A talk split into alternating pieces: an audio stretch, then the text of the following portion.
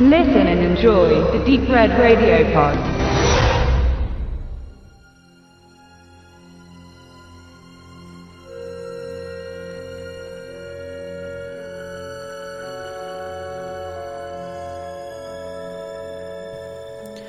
Blutgletscher.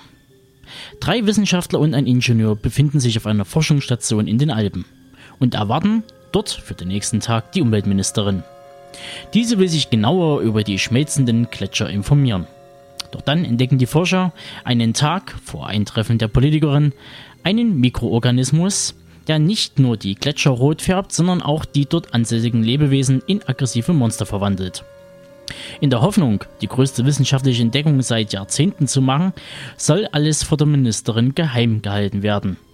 Nur der Ingenieur probiert vergebens, den PR-Politik-Track vor dem Horror zu warnen, in den sie hineinlaufen. Blutgletscher von Marvin Krenn ist der erste Monsterfilm, der in Südtirol spielt und ist, so wie sei verraten, mit großer Leidenschaft inszeniert. Auch mit seinem Langfilmdebüt bleibt er dem Horror-Genre treu und weiß, angesichts der fantastischen Fiktion mit einer bodenständigen Umsetzung zu überzeugen. Ähnlich seinem Zombie-Kurzfilm Rambock pflegt ja Krenn auch bei Blutgletscher die Lokalisierung. Sei es im Dialekt, wie bei Rambock, oder in der Szenerie, also die österreichische Bergwelt. Die leider etwas in den Hintergrund rutscht und nicht wie im preisgekrönten Tal der Finsternis die Geschichte und die Ereignisse drumherum prägt, die Motivation der Protagonisten beeinflusst und dadurch eine Entwicklung generiert. Und genau da liegt das Problem.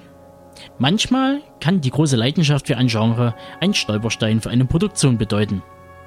Was meine weiteren Ausführungen zeigen sollen. Da wäre das schablonhafte Handeln der Figuren und die stereotype Liebesstory, die etwas fehl am Platz wirken.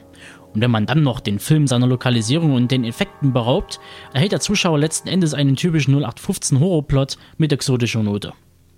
Doch kommen wir zu den eben erwähnten Effekten. Krenz Lösung ist die Aussparung teurer FX. Anstatt die Monster allzu lange im Bild zu zeigen, überlässt er deren Grausamkeit der Vorstellung des Zuschauers. Das funktioniert. Die Wirkung ist groß. Ähnlich dem Lovecraftschen Kniff, eine Imagination anzudeuten. Ein weiterer Pluspunkt ist der Verzicht auf überflüssige CGI und stattdessen die Einbringung von handgemachten Props und Modellen. Creature Feature nennt sich dieses Genre und Krenn orientiert sich an den großen Meistern aus den USA, wie etwa Ridley Scott's Alien, Cronenbergs The Fly oder vor allem auch The Fink, das im Remake von John Carpenter zum Genre-Meilenstein wurde. Die einsame Station inmitten der eisigen Natur bringt Krenn vom Südpol in die heimische Bergwelt. Und auch Yannicks Figur ist eine Wiener Variante des bärtigen, wortkargen Kurt Russell.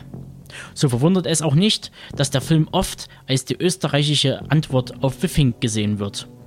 Das darf durchaus als Lob aufgefasst werden, aber muss angesichts des niedrigen Budgets von 2 Millionen Euro objektiv betrachtet werden. Denn mit seinem großen amerikanischen Vorbild kann Krenn nicht mithalten. Auch wenn Blutgletscher beim österreichischen Filmpreis ganze vier Trophäen ergattern konnte, so zeigt ein Blick auf die Liste der nominierten Werke, dass Blutgletscher aufgrund seines Genres eine Außenseiterposition einnimmt und wenig Konkurrenz zu fürchten hatte. Dennoch fällt mein Fazit gemäßigt aus. Trotz der vielen kleinen und manchmal etwas größeren Schwächen ist Blutgletscher ein kurzweiliger und solider Horror, der vor allem für den neuen deutschen Horrorfilm einen wichtigen Baustein auf dem Weg zur Anerkennung in der Branche darstellt. Blutgletscher steht nicht für die in Deutschland und Österreich bekannten Wald- und Wiesensblätter, sondern für eine handwerklich gut gemachte Produktion, die euch auf jeden Fall einen Blick wert sein sollte.